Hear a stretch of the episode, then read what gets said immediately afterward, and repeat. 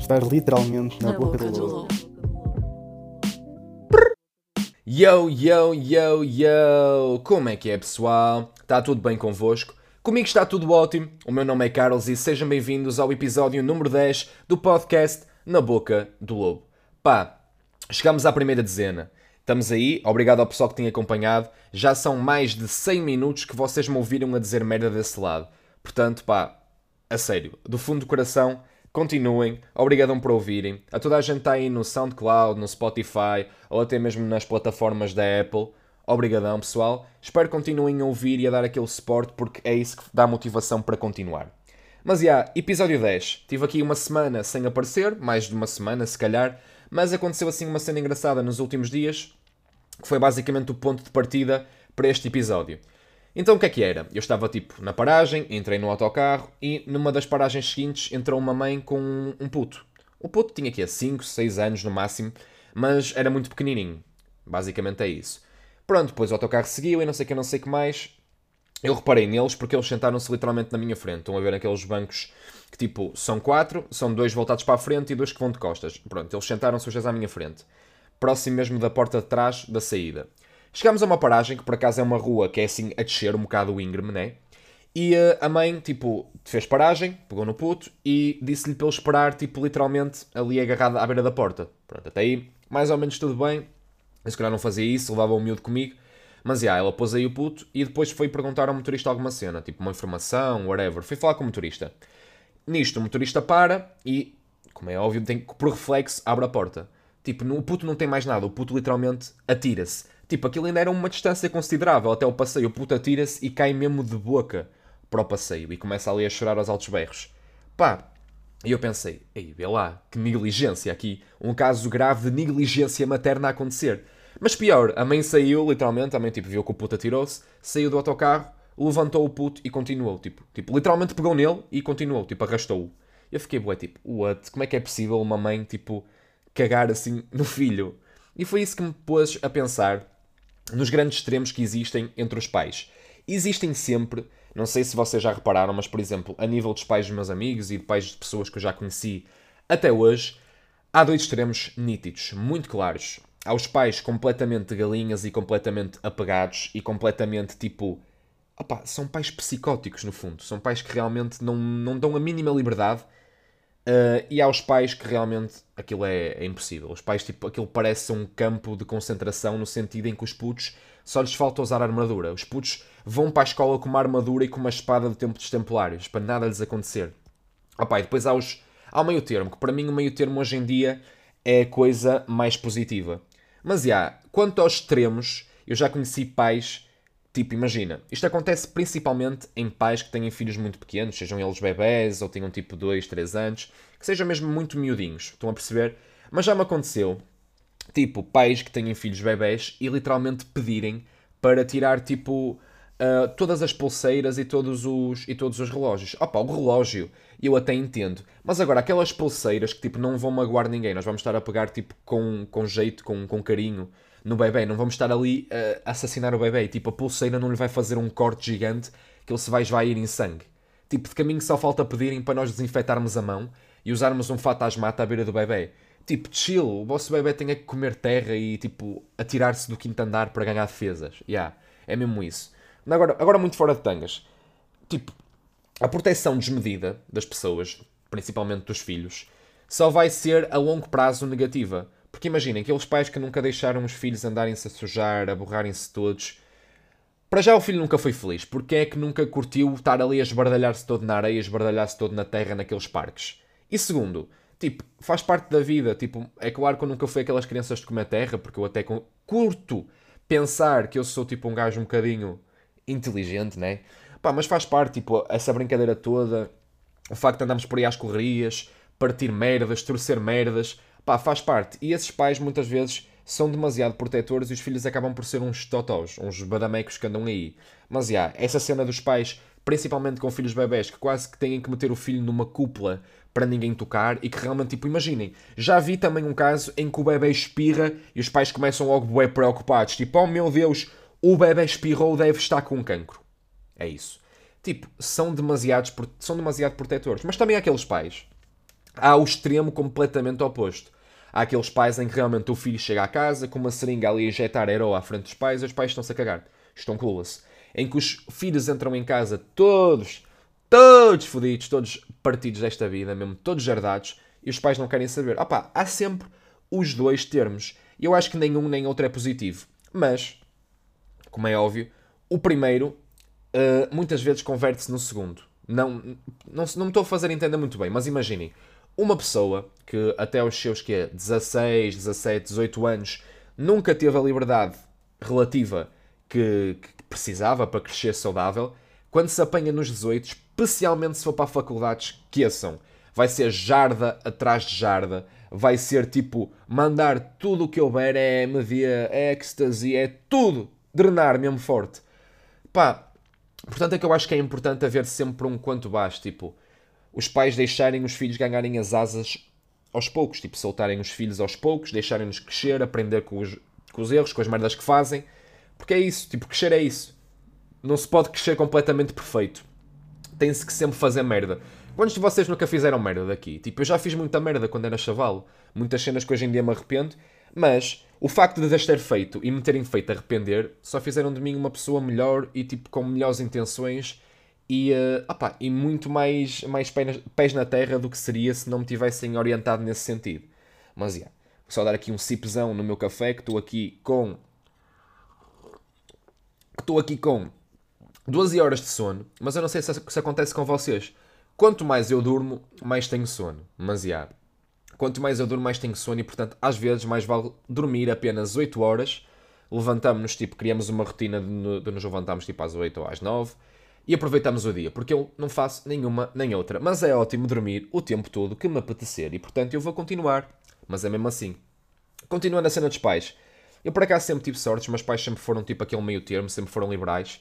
É claro que tenho as minhas discussões com a minha mãe, quem é que não tem a discussão com a mãe, porque no fundo as mães, entre o pai e a mãe, as mães é que se preocupam mais. Os pais estão mais tipo, ah, estás vivo, Estou contente por isso. Estás contente? Também estou contente. Os pais são mais chill, os pais são mais tipo, gostam de nós, como é óbvio, mas estão mais tipo na sua. A mãe é muito mais protetora, muito mais galinha, vá. E basicamente é isso. Mas agora que falei do meu pai, lembro-me agora também de um tema que não tem nada a ver, mas whatever. This is my podcast, sai do whatever I want. Mas já, yeah, no outro dia, estava eu a escrever no PC, assim a teclar, tipo, assim a teclar, e vem o meu pai e pede-me para digitalizar uma cena uh, para mandar para o e-mail dele, porque ele no dia a seguir queria imprimir no trabalho. Pronto, eu peguei na cena, digitalizei aquilo muito bem digitalizado e começo a redigir o e-mail. Opa, e só me caiu a ficha que o e-mail do meu pai é www. qualquer cena, arroba hotmail.com. Pá, yeah, o e-mail do meu pai tem www. no e-mail. Tem mesmo. Não estou a usar, é mesmo verídico. E o meu primeiro e-mail que era www.carlosdanol1.com, também tinha. E porquê? Porque na altura que eu estava a criar, não sei porquê, não sei quem é que me disse, que era preciso ter um www. antes do nosso e-mail. E portanto, eu como era um puto inocente, tinha aqui 5, 6, 7 no máximo, realmente pensava que era necessário termos um www. qualquer coisa no e-mail.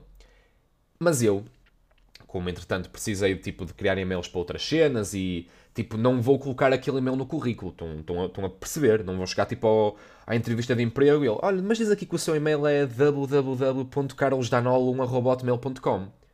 Você tem algum déficit? E eu, pá, não, é mesmo assim, é mesmo assim, já, criei um e-mail. Pá, já, claro que não ficava com emprego. Mas já, também há uma cena engraçada, é que há pessoas que têm tipo e-mails muito cómicos, tipo uma da minha turma que é Hello Kitty Carol. Shout out Carolina, eu sei que tu não ouves, mas Hello Kitty Carol, grande e-mail. Gostava bué de ver um, a reação do, do empregador quando visse Hello.Kitty Carol ou whatever na sua, na sua entrevista de emprego. Mas já, o meu pai tem esse e-mail assim, eu também tinha o meu primeiro e-mail, mas o meu pai, como está-se a cagar, nem mudou, tipo, ficou mesmo assim, mesmo a homem. E portanto, sempre que as pessoas lhe perguntam o e-mail, das duas uma, e ele diz o meu e-mail, pede para eu dar o meu, porque tipo é um e-mail de pessoa normal, ou dá o dele e as pessoas ficam bué estupefactas, ficam tipo, o que é? W? Não, é só tipo a parte sem o www. Não, não, tem o www. E portanto as pessoas pensam que ele simplesmente é totó e provavelmente não metem o www, o que leva a que ele nunca receba e-mails. Provavelmente já deve ter recebido muitos e-mails que não chegaram. Ou seja, então não recebeu, portanto eu disse mal. Realmente não recebeu grande parte dos e-mails que realmente deveria ter recebido, que, deveria, que deveriam ter-lhe mandado. Mas, já, yeah, é sinceramente a vida de um pobre jovem que criou o e-mail com 5, 7 anos e que realmente criou com www. Opá, mas é muito mau. Agora que eu vejo, isto, isto pode trazer repercussões graves para a vida adulta. Ainda bem eu dei o meu e-mail. Opá, outra cena que eu, também me bateu esta semana. Nós andamos aí a gozar o David Carreira, e tudo bem, que ele realmente é um bocado de trengo, é verdade. Mas, por um lado, uma coisa é certa, não há má publicidade. No fundo, eu acho que ele é um gênio e que realmente sabe que está a ser ganda estúpido, mas que continua a falar assim com o sotaque carioca, porque continua a ser falado em Portugal como trend, no Twitter, em vários sítios, e portanto isso é positivo para ele, porque é publicidade. E no fundo as pessoas vão acabar por ir tentar perceber o que é que ele anda a fazer, seja a entrevista que ele deu no, no Brasil, ou as músicas ou poluição sonora que ele tem feito, as pessoas acabam sempre por ir ver. Mas aconteceu-me no outro dia a síndrome de David Carreira. O que é que é a síndrome de David Carreira? É a síndrome que ele tem, que é realmente nós ouvimos uma pessoa a falar com sotaque carioca, brasileiro, e também queremos falar com esse sotaque. Pá, eu tenho ido ao barbeiro, a um barbeiro aqui da minha zona, que agora realmente é o meu barbeiro. Eu gosto de dizer que é o meu barbeiro porque a gente já se cumprimenta, tipo assim, com o nosso cumprimento XPTO, tipo... Estão a ver? Tipo aquele cumprimento que é bué fixe. E uh, ele já me chama mano. Eu também me chamo mano. Somos bué bros, tipo, somos grandes amigos de berço. Já, yeah, de berço. Mas, já, yeah, fora Tangas, é um grande barbeiro. Está aqui na Rua Machado, acho eu, aqui em Coimbrões. À beira, tipo, literalmente, se conhecerem o campo de Coimbrões, é um barbeiro que está ali ao lado, que é a Carioca Barbershop. O gajo corta de carago, muito bem, corta mesmo muito bem, faz cortes incríveis. Para além disso tudo, é barato, tipo, saio de lá mesmo contente com o resultado. E ainda por cima o gajo é bem simpático e oferecem sempre tipo o finão ou então um cafezinho gostoso enquanto estamos lá à espera. Portanto é sempre positivo ir lá. Portanto fica aí a recomendação. Grande publicidade, patrocina aí Carioca Barbershop, já sabem. Mas a cena engraçada é que o pessoal que, tipo, que trabalha lá é todo Zuka, é todo brasileiro. E o meu barbeiro, que estava no outro dia a cortar-me o cabelo, e estava tipo a falar para mim a dizer: Então, mano, uh, acha que está bom assim ou quer que eu corte mais um pouquinho? Eu tipo: Não, não, cara, está bom assim, cara. Tipo, eu literalmente imitei o sotaque dele. E quando me percebi, senti bué vergonha alheira. Apeteceu-me. Alheira? Vergonha alheira? Mano, vergonha alheira. Não, vergonha alheia. E apeteceu-me contorcer-me de cringe. Mas isto aconteceu e eu acho que simplesmente foi o David Carreira que instalou um vírus em Portugal. É a síndrome congénita do David Carreira. Pessoal, protejam-se, tomem vacina contra isto, porque isto realmente tem perspectiva de expandir. Mas, yeah, isto acontece-me sempre que eu vou lá. Eu faço bué esforço para falar em português de Portugal. E a verdade é que tenho que falar um português de Portugal mesmo arcaico. Tipo, tenho que falar assim, muito devagar. Mas já, também não havia necessidade de estar a imitar o sotaque, mas é um reflexo. Não sei, é um reflexo. Tenho vergonha das minhas ações, envergonho-me da minha ação, mas já, é apenas e somente um reflexo de um jovem que foi apanhado assim de surpresa pelo sotaque. Opa, por outro lado, eu ando a ouvir muito o podcast do PTM, do Pedro Teixeira da Malta, e há, e sou grande copião, portanto eu acho bem engraçada a cena que ele tem de chamar os, o pessoal que ouve o pod dele de bros, ou dogs. Yeah? Tipo, os bros nem tanto, não é tanto tipo dele, mas os dogs, motherfucking dogs, já é dele. E portanto eu fiquei tipo, yeah, eu também tenho que ter uma cena para mim. Eu estou a imitar o podcast dele ao máximo, mas estou-me mais a cagar, porque acho que é bué fixe ter alguma cena. Então me chamavas Lubitos. Mano, é um nome mais péssimo que alguma vez já, alguém já pensou, mas tipo, Lubitos. Na boca do lobo, Lubitos. Não, simplesmente esqueçam isso, pessoal. Esqueçam isso. Vamos cá arranjar a palavra do dia, porque isto já está aqui a dar as últimas, e a palavra do dia de hoje vai ser Superboc. E porquê? Não sei, porque eu gosto de Superboc e pode ser que assim a Superboc me patrocine.